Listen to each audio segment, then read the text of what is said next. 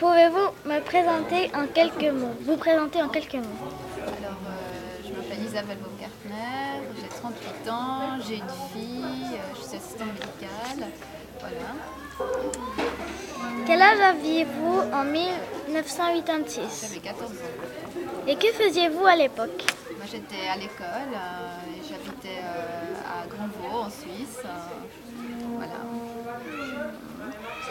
Quelle était la chose la plus importante pour vous? À l'époque de mes 14 ans, ah, c'était mes copains et mes copines surtout, je crois. C'était. euh, Mesdames et voilà, messieurs, pour moi, bonsoir. c'était ça. Un accident a donc eu lieu C'était pas une votre maman en Union soviétique, en. Ukraine exactement, non loin de Kiev.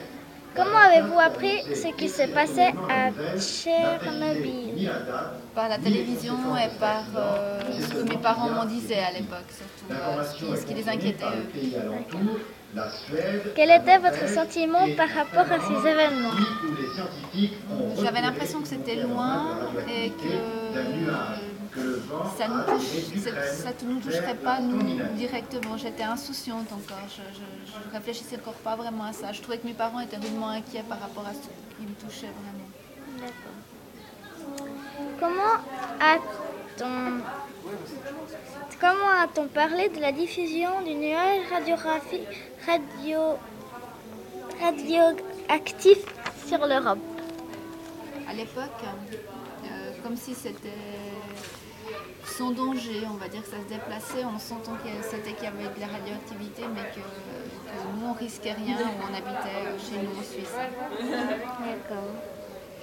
Quelles sont les leçons de l'accident de Tché- Tchernobyl? Je pense que c'est c'est très important de faire attention maintenant. Euh, Peut-être qu'on a besoin du nucléaire en partie, euh, mais j'aimerais bien qu'on trouve d'autres solutions que le nucléaire à long terme parce que j'ai peur pour nous, pour, euh, pour mes enfants et petits-enfants. Donc je ne suis pas spécialement pour le nucléaire malgré que je, je puisse comprendre qu'on en a encore besoin pour le moment. on n'a pas encore trouvé assez d'énergie D'accord. alternative. Dans quelle mesure cet événement a changé quelque chose pour vous